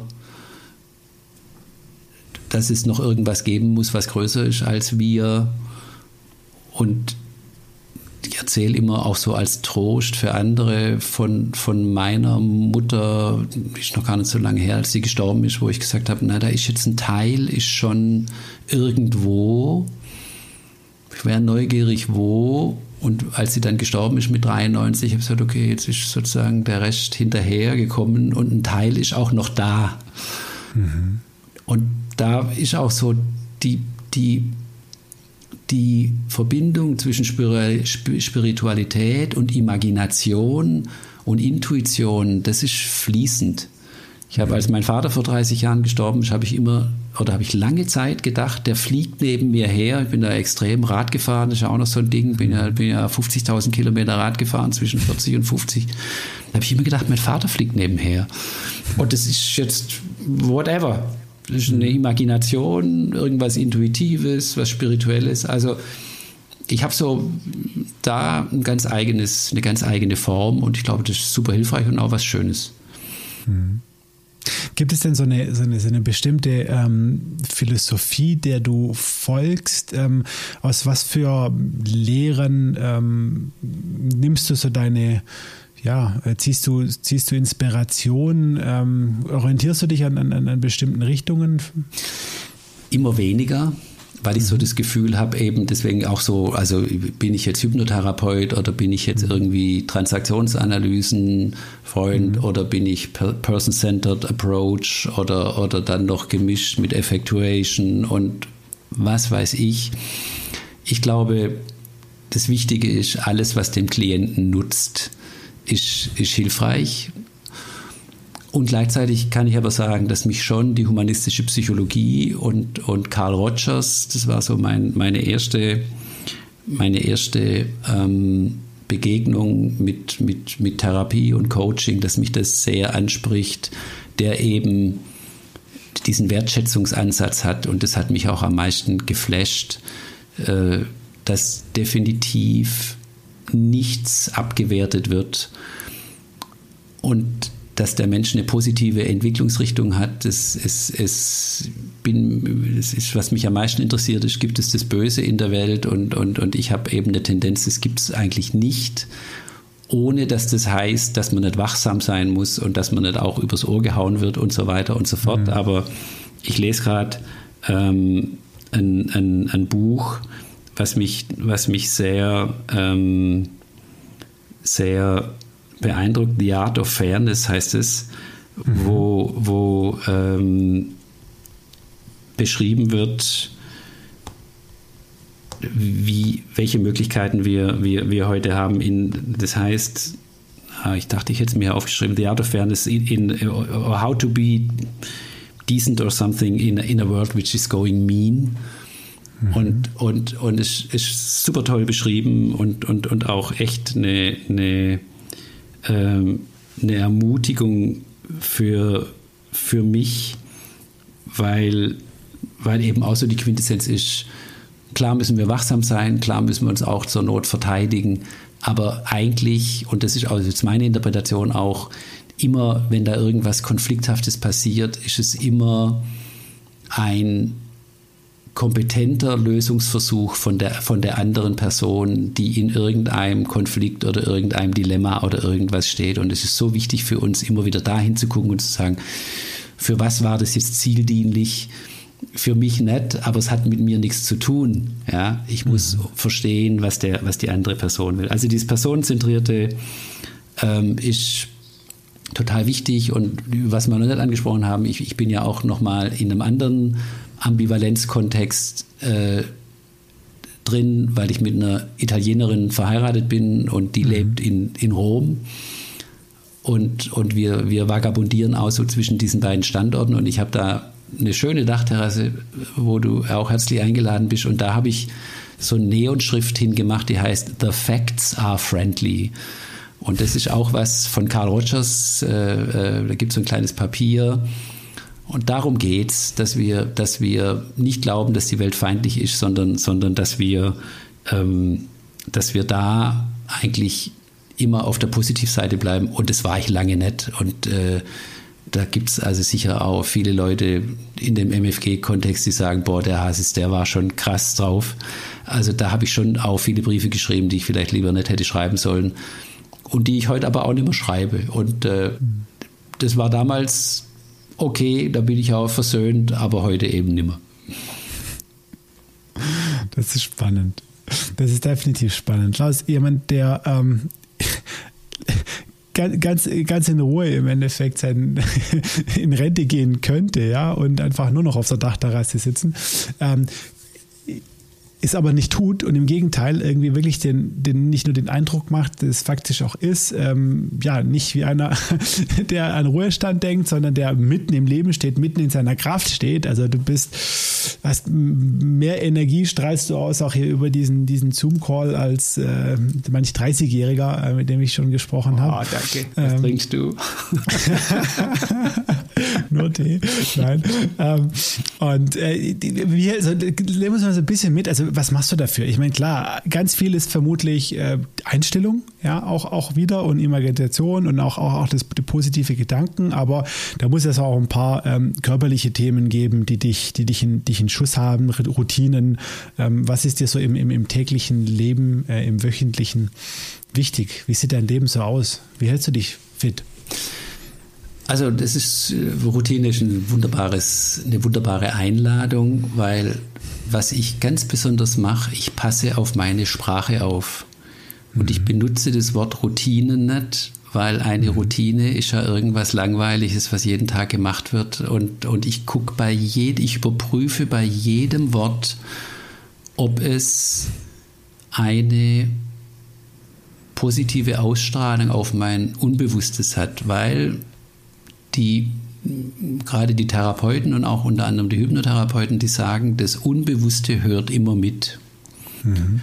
Und das Unbewusste hört mit auf der Ebene der Wortwörtlichkeit. Das heißt, das nimmt alles wörtlich. Und das ist, hat ein so unglaubliches Potenzial, deswegen klar, Routine, äh, ich muss jetzt zur Routineuntersuchung, ich mache jetzt meine Routine. Mhm. Ja, wer will schon seine Routine? Wer das, hat, das ist vollkommen äh, äh, unerquicklich. Also da passe ich sehr auf. Also zum Beispiel, wenn dann auch so jemand zu mir kommt und sagt, ich habe, wie war es, wie ist es mhm. geworden? Dann sagt er, ja, ich habe weniger negative Gedanken. Dann sage ich sofort, und hast auch mehr positive? Dann sagt er, ja klar. Und dann sage ich, du sagst doch auch so, ja. Also, ja. Ähm, weil vor allem ist es auch so, dass, dass das Unbewusste arbeitet zwar auf der Ebene der Wortwörtlichkeit und kennt keine Verneinungen. Also wenn der zu mir sagt, ich habe weniger negative Gedanken, dann hört das Unbewusste nur negative Gedanken und sagt, okay, gut, dann muss ich doch gleich mal eine Magenschleimhautentzündung machen und auch eine Migräne und auch noch ein, äh, eine Rückenverspannung und vielleicht auch ja. noch eine Schulterverspannung. Also das ist wirklich was so Spannendes und auch immer Teil meine, meiner, meiner ganzen äh, Arbeit ähm, immer wieder dahin zu hören und wenn wir zum Beispiel auch gerade in dem Startup-Bereich das sagen, wow, ich bin wieder on fire und ja. äh, jetzt geben wir Vollgas und boah, wirklich, ich bin Feuer und Flamme und dann kommen sie hinterher und haben einen Burnout. Hm. Ja, muss ich mich ja nicht wundern, weil ich war ja dauernd on fire, da bin ich halt irgendwann mal abgefackelt, ja. Also hm. ähm, das heißt auch zu sagen, okay, wie kann ich das neu bewerten. Oder wenn sie sagen, boah, ja, wir ziehen jetzt in den Krieg und wir sind jetzt da an der Kundenfront und da kämpfen wir. Dann sage ich, ja, okay, gut, aber tut euch das gut eigentlich? Hm. Wie wäre es denn mit freudigem Wettbewerb? Hm. Ah ja, okay. Mhm. Na, also das sind alles so Sachen, wo ich, wo ich sehr bei mir darauf achte und das hilft mir natürlich auch, also weil das, das kann man, das ist tatsächlich was, was man so ein bisschen üben kann, aber es macht auch wahnsinnig Spaß. Ja? Mhm. Ich sage zum Beispiel auch nicht mehr arbeiten. Ich arbeite nicht mehr, arbeite schon lange nicht mehr, sondern ich gestalte Lösungen. Ja? Mhm. Ich gestalte nur noch Lösungen. Für mich, ich weiß gar nicht genau, was Arbeit ist. Oder ich bin auch nicht mehr gestresst, sondern ich bin maximal fokussiert. Ja. Mhm. Meine, meine Frau kommt und sagt, du kannst schon mal was machen. Ich sage, du bin jetzt gerade hier ein bisschen fokussiert, weil nachher habe ich einen Podcast oder so. Also ähm, oder, oder konzentriert, ja, weil das sind ja. Positive Worte, ja. Wenn ja. ich sage, oh, ich bin gerade ein bisschen gestresst, dein, unter dein, dein, dein ähm, Unbewusstes hört zu. Was macht das Unbewusste? Da oben am Kopf ist der präfrontale Kortex, der kommt in Erregung und schon hast du keinen Zugang mehr zu deinen äh, äh, zu, dein, zu deiner rechten Gehirnhälfte und zu deiner Lösungskompetenz. Und hättest du gesagt, du, ich bin konzentriert, wäre es alles beim Alten geblieben. Ja? Also das ist schon, glaube ich, was ganz wichtig ist. Dann klar Sport. Bin in dem in der Woche schon 100 Kilometer Skaten gewesen in Holzelfingen bei Reutlingen. Leider ist der, der Schnee jetzt wegge, weggetaut. Ähm, fahre immer noch viel Fahrrad. Bin, bin vor drei Jahren noch einen halben Marathon unter zwei Stunden gelaufen. Und, wow. und höre jetzt aber auch auf damit. Also das heißt auch, ne, und habe dann irgendwie, danach haben wir die Füße wehgetan und die Knochen, habe ich gesagt, okay, gut, ist jetzt vielleicht auch mhm. vorbei. Vielleicht laufe ich in zehn Jahren mal wieder ein, aber, aber schon immer auch dann mit der, mit der Ausrichtung, auf meinen Körper zu hören, hm. Immer auch die Frage, gerade habe ich auch ein bisschen Rückenschmerzen nach dem Skating, dann versuche ich mit dem, mit, dem, mit dem Teil, Körperteil auch Kontakt mhm. aufzunehmen und zu sagen, oh, wenn du jetzt reden könntest, was würdest du mir sagen? Also lauter solche Körper, Geist, ähm, Seele, Verbindungen immer wieder herzustellen und ganz besonders eben den, den, den Körper da mitzunehmen, wie sitze ich jetzt gerade da, bin ich zentriert und morgens, das vielleicht noch ganz kurz, also ich mache, mhm. ich mache ein, ich habe ein Morgen, ich nenne es halt, ich habe ein Morgenritual, Mhm. Und das nenne ich Zentrierung und nicht Meditation. Mhm. Kommt von dem Stephen Gilligan, der, der diese Generative Trance-Konzepte entwickelt hat, auch, auch, auch kommend aus diesen hypnosystemischen Dingen. Und das heißt eben, wie, wie bin ich in meiner Mitte und wie bin ich in dieser Welt in meiner Mitte. Und da habe ich eine kleine, eine kleine Übung, fünf Minuten, fünfmal eine Minute. Da gibt es auch keine Entschuldigung dafür, das nicht zu machen. Mhm. Ähm, und eine Minute wende ich mich nach außen, was höre ich und was sehe ich.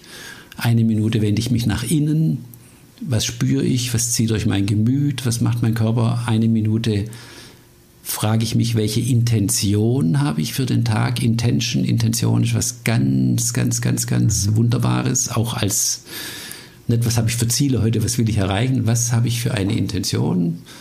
Die ist dann, und zwar verbunden mit der Frage, was macht den Tag kostbar? Und die letzte Frage ist nach Ressourcen. Wen lade ich mir heute ein? Und das können virtuelle Ressourcen sein, das kann aber auch mein 30 Jahre schon toter Vater sein oder Carl Rogers, der diese humanistische Psychologie äh, äh, entwickelt hat, der auch schon lange tot ist. Aber genauso meine Frau, meine Tochter, du, der Janek oder irgendein Autor und so weiter. Und dann macht es Gong, es sind zwar fünf Gonge und dann okay, dann merke ich schon, dass ich ganz anders drauf bin. Und alles andere ist dann Luxus, Journaling, Gymnastik, äh, Strecken, Dehnen, mm, Smoothies, keine Ahnung. Aber das ist kein Muss, sondern, sondern Alles Spiel ist, und es Spaß. gibt überhaupt kein Muss. Ja. Ja. Das ist spannend. Das hört sich, hört sich sehr, äh, sehr gut an. Müssen wir bei Gelegenheit auf jeden Fall nochmal. Und mein Bett mache ich noch. Das ist auch noch, das ist immer noch ah. der Klassiker. Das ist der Klassiker, ist und bleibt der Klassiker. Das ist die beste Nummer ähm, von diesem von diesem General da, äh, ähm, also das Bett zu machen, das war ein Mind-Changer, vielleicht für Männer mehr wie für Frauen, weiß ich aber nicht, ob das gendermäßig richtig ist. Ja. Äh, aber, aber als ich das angefangen habe, da war mein Leben anders. Wahnsinn. Obwohl du nicht bei, bei der Bundeswehr warst, genau. ja. hast, du das, hast du das drin. Was vielleicht kurz erklärt, was, was psychologisch dahinter steckt. Ne? Also, ja, das Gefühl, dass du halt irgendwas erreicht hast und vor allem. Das, schon, war, ja, der erste Win. Das war ja. vorher vielleicht sogar, aber also jetzt gut, aber war eben auch gut in der Zeit, als ich wirklich noch sozusagen dann irgendwie zum Arbeiten oder rausgegangen bin. Und wenn der Tag auch nicht so gut war, du kommst zurück und das Badge gemacht, gibt es einfach eine, eine Ordnung. Und es ist wirklich auch ein Quick-Win, weil Bettmachen geht Ja. wirklich super schnell. Und Ja. es ist einfach, irgendwo hast du das Gefühl, okay, ich komme hier her und ich gucke in diesen Raum und der ist, der ist irgendwie gemacht. Und, und das, das macht, das, das gibt einen Dopaminausschuss. Es gibt einen kleinen Dopaminausstoß. Sagt, sagt so die- Andrew Huberman. Ja. Und das sind so die kleinen Dinge. Ne? Ja. Also so Bettmachen ist eins. Ich habe das jetzt vor anderthalb, zwei Jahren ähm, noch einen anderen, äh, also einen anderen kleinen Hack irgendwie für mich gefunden. Das, äh, das ist einfach nochmal nach dem morgendlichen Warmduschen nochmal eine Stunde, eine, eine, halbe- eine, eine halbe Minute bis äh, Minute kalt duschen. Ähm, und klar, das hat irgendwie ne, Kneipp und sonstige Effekte. Aber ähm, was ich gemerkt habe, diese, diese eine Überwindung, also dieses eine Mal am Morgen diese Willen, weil ich will das, natürlich willst du nicht morgens irgendwie dich komplett kalt duschen, aber dieses eine Mal, ja, äh, praktisch Willensstärke zu zeigen, dich zu überwinden, ähm, das, das habe ich gemerkt, das gibt mir einen enormen Drive in den Tag rein, weil ich einmal schon praktisch, ja, bewiesen habe irgendwo, dass ich dass ich es kann, ja, dass ich dass ich mich irgendwie pushen kann und, und motivieren kann, was zu tun, was wo ich mich vielleicht gerade nicht aktuell so danach fühle, ja. Und es ist eben auch wichtig, das zu finden, was für dich passt. Ne? Ja. Mensch, das ist spannend. Also ich glaube, wir könnten tatsächlich noch das Ganze, wir nehmen an einem Freitagabend auf, wir können das ganze Wochenende noch durchquatschen. Das wäre aber wahrscheinlich auch nicht so vernünftig. Ähm, von daher hoffe ich, dass du, dass du vielleicht auch nochmal zum Gast bist. Äh, Super und gerne. hab noch sehr gut, das haben wir jetzt auf Tape. Das heißt, das heißt, das müssen wir dann auch so machen. Ähm, ich habe noch zwei Fragen für dich, also zum, zum Abschluss, die ich tatsächlich auch allen Gästen stelle. Und die Hörer, die warten auch drauf. Die erste wäre, ähm, die nach einem Buchtipp. Du hast zwar schon eins genannt, aber vielleicht ähm, fällt dir ja auch ein anderes ein, wenn du einfach so mal reflektierst, so deine, ja, ich weiß nicht, 50 Jahre als Leser äh, zurückgehst, ähm, ganz intuitiv poppen da ein, zwei, drei Titel auf, ähm, wo du sagst, hm, die, ja, die sollte man vielleicht, oder die waren für mich einfach irgendwie wichtig. Also vielleicht sage ich gerade nochmal die zwei, die, die ich gerade lese, und das ist eben The Art of Fairness von, von David Bodanis, ein Journalist, der, der eben beschreibt, wir dürfen auch nett sein. Er beschreibt von dem Danny Boyle, der, der in London 2012 m, berühmter Filmregisseur die, die Olympiade organisiert hat. Und dann haben sie ihn gefragt, ja, was machst du denn? Das sind jetzt 10.000 Leute.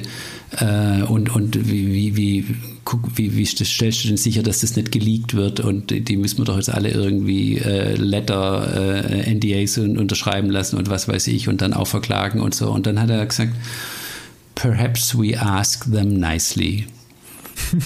Und, und das wird in einer langen Geschichte beschrieben, in der dann aber auch drin steht, so nach dem Motto, ich bin nicht blöd, wo er natürlich am Schluss auch guckt, dass die, dass die Journalisten dann mit dem Hubschrauber über, über, die, über die Arena fahren, am, am letzten Fliegen, am letzten Tag. Und das ist eben eigentlich das, das, das Gute. Du kannst eben nett und wertschätzend sein und trotzdem klar und, und auch äh, wachsam und, und, und dich nicht übers Ohr hauen lassen. Das ist möglich und das ist eine tolle Botschaft. Das ist das, das, das eine Buch, an, an dem ich dran bin und das andere ist eben mit diesem ganzen Intuitionsthema und, und dem, was das für eine Bedeutung hat. Und, und das war für mich auch so eben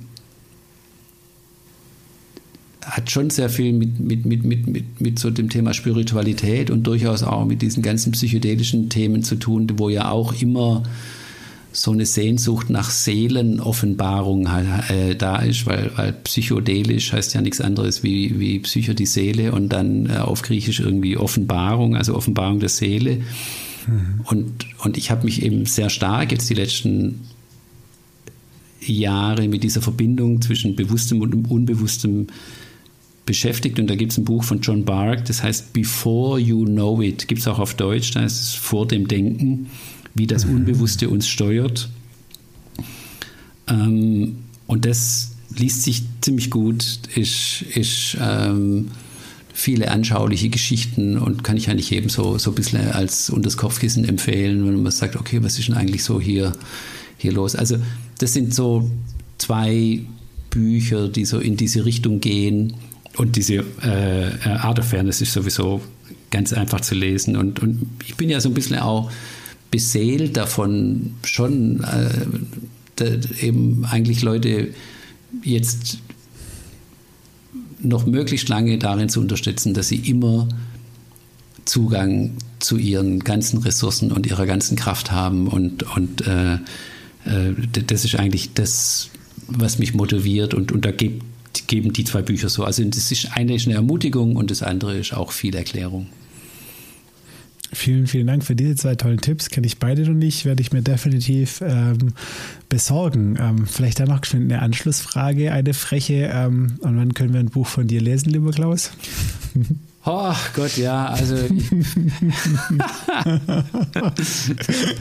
ich, weiß es nicht. Also ich bin immer noch dran. Äh, jetzt habe ich, jetzt will ich mal, also ich bin kein guter Schreiber. Ich, ich habe jetzt trotzdem gerade auch überlegt, ein bisschen mehr jetzt auf LinkedIn äh, an Artikeln zu machen. Ich bin mir nicht sicher, ob es das noch geben wird. Aber wenn, dann wird es irgendwas mit Intuition und Imagination zu tun haben. Äh, gibt so ein paar Ideen, aber ich, also es ist nicht so, dass ich, dass ich davon beseelt bin. Ich bin davon beseelt, das, über was wir heute gesprochen haben, dafür nochmal vielen Dank, das, das in die Welt zu bringen und, und auch möglichst vielen Leuten anzubieten und zu sagen, Leute, jeder von euch kann in Frieden mit sich selbst leben und mit seinen inneren Verknotungen auch ein Ende machen und, und, und mit Lähmung und Angst und, und, und allem, was ihn aber auch als Unternehmer oder sonst oft behindert. Und das ist mein Thema. Und ob ich das dann in einem Buch mache oder in einem Podcast oder in ein paar LinkedIn-Artikeln, das muss ich mal sehen. Okay, also ich wäre auf jeden Fall sehr gespannt und ich bin mir sicher, der ein oder andere Hörer, Hörerin auch. Klaus, ähm, eine Frage habe ich noch. Ähm, und da bin ich auch sehr, sehr gespannt auf, auf deine Antwort. Ähm, es gibt es viele Menschen, wie du weißt, mit denen arbeitest du auch tagtäglich, die in nicht so ähm, schönen Situationen sind oder die einfach irgendwo unglücklich sind in dem am aktuellen Lebensabschnitt mit dem Job, mit der Familie, mit was auch immer, mit sich selber.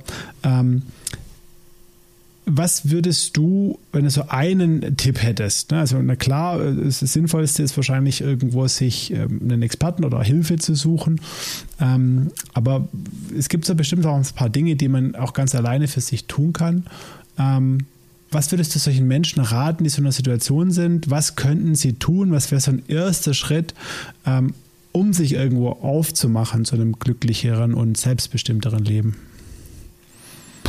Das ist eine große Frage. Gell? Also, ähm, und ist auch vielleicht noch so ein bisschen, eigentlich sind es ja zwei Fragen. Die eine Frage ist die, wenn es so ein bisschen krisenmäßig ist, was mache ich dann? Und das andere ist so diese größere Frage, wie, wie, wie komme ich zu einem, zu, einem, zu einem glücklichen und erfüllten Leben? Und da könnte man natürlich, würde ich gerne mit dir nochmal einen Podcast machen. Ähm, was mir, oh. was mir was mir aber oder was ich aber rate und was ich eigentlich auch mache, mein Zeithorizont sind zwölf Stunden. Und das hängt damit zusammen, dass wir eben so seit Millionen von Jahren geprimed sind, dass wenn die Sonne aufgeht und äh, kann ich empfinde ich empfehle ich auch jedem Andrew Huberman, der der der macht gerade da auch auch seine Podcasts jetzt, wo der sagt, das ist das Allerwichtigste, dass wir morgen Licht sehen und dann können wir abends auch einschlafen. Also wir sind einfach so geprimed, dass wir auf zwölf Stunden ähm, äh, sehr gut. Also das ist, das, ist, das ist der Zeitraum, der sehr sinnvoll ist, über den zu reden. Den können wir meistens auch überschauen. Und dann sagt er Set the Horizon, also das ist so dieser Horizont, wo es so langs hell ist, und sich dann dafür Ziele setzen und dann dort One Step Forward. Und One Step Forward, das gibt Dopaminbelohnung schon, das ist auch krass. Ähm, also ich habe zum Beispiel am 23. März, als die Aktien alle runtergegangen sind und ich habe ein paar, und zwar komplett in den Keller, habe ich einfach gesagt, jetzt egal, ich kaufe jetzt. Und habe dann gesagt, irgendwie, also es kann nicht sein, es war eine Krise, aber irgendwas wird gut mhm. gehen. Habe dann Zoom, NetViewer und Netflix gekauft. Leider viel zu wenig. habe es aber auch nicht so aus Business. Das war eigentlich mehr therapeutisch. Ich habe gesagt, oh Gott, alles geht den Bach runter. Was ist mein Step forward? Ja. Und als ich dann die, die, die gekauft habe, ging es mir einfach definitiv besser. Und es wird eben belohnt, Step Forwards werden auch in Krisen und in, in, in Ungewissheit und in, in, in schwierigen Zeiten belohnt. Das kann eine kalte Dusche sein, das kann einfach nur ein Spaziergang sein. Ich rufe jemand an. Also ganz, ganz einfache Sachen. Set the horizon, one step forward. Was macht den Tag heute kostbar? Das ist, sind ganz einfache Hints, aber die sind so mächtig, weil damit habe ich das Gefühl, ich kann das Leben leben und, und das kann ich übersehen und das gibt mir Sicherheit und da mache ich jetzt was und dann gibt es auch Dopamin. Klaus, ich fand, das war eine wunder, äh, wundervolle Antwort äh, und ganz, vor allem eine ganz konkrete äh, Hilfestellung, die wirklich jeder auch anwenden kann. Danke dafür und ähm, auch wirklich danke für dieses äh, für mich sehr außergewöhnliche ähm, Gespräch. Ähm, das war für mich sehr faszinierend, äh, dich jetzt auch nochmal so intensiv wieder kennenzulernen, muss ich sagen, im Rahmen dieses Gesprächs ähm, und auch ja, da diese Entwicklung zu, zu sehen äh, von einem Klaus Hases, den ich vor zehn Jahren ähm, kennengelernt habe und wie er jetzt vor mir sitzt, äh, wie, wir, wie wir sprechen. Äh, das ist unglaublich schön, ähm, das, da so bezeugen zu dürfen. Hm, ich möchte mich ganz herzlich für deine Zeit, für das Gespräch bedanken wünsche dir ganz persönlich, deiner Frau und auch deinen ganzen spannenden äh, unternehmerischen Projekten und deiner Arbeit alles, alles Gute.